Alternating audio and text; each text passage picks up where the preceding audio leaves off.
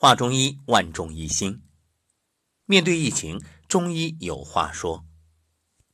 疫情以来，相信大家通过各种途径了解到了救治的种种方案。其中啊，在民间，人们普遍对中医药有极大的好感，因为专家也说了，目前没有特效药，那就意味着。面对新型冠状病毒，西医束手无策。健康人靠的是隔离，避免被病毒盯上。一方面严格杜绝接触，另一方面呢，就是不断的提升自身的免疫力。那么，疑似与确诊患者该怎么做呢？国家中医药管理局医疗救治专家组组长、中国科学院院士。中国中医科学院首席研究员童晓林表示，重点要预防新冠肺炎的发生，在新冠肺炎初期就开始吃中药，防止由轻转为重症。到了重症阶段，那就是中西医结合救治，减少死亡。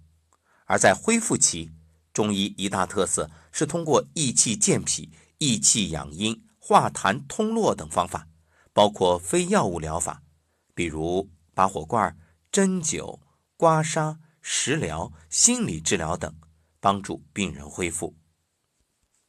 对此，国家中医药管理局医疗救治专家组组长、中国工程院院士、中国中医科学院院长黄路奇也表示，从临床观察看，通过中西医结合治疗，胸闷等不适症状消失较快的患者，治疗周期缩短。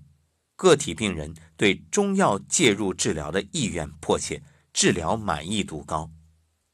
中医药大概有五方面的作用：首先，早期对患者进行分层干预，缩短病程，减少重症发生率，真正把关口前移；第二，在重症患者中，中西医的协同作用，在金银潭医院的救治工作充分体现了这一点。对于重症患者，中西医结合可以缩短病程。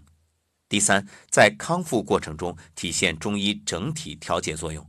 第四，在预防中，中医也有独特作用。第五，老百姓对中医药有迫切需求，在接受中医药方案之后，紧张心理得到一定程度缓解。由此可见，无论是预防、治疗，包括轻症、重症。还是后面的恢复期，中医药都有独特效果。我相信，经此一役，大众对于中医药的知识认可、认同也会极大的提升。不要拒绝中医，这是我们的民族瑰宝，也是自古以来护佑我们的法宝。重要的在于如何提升我们的智慧。能够分辨和选择。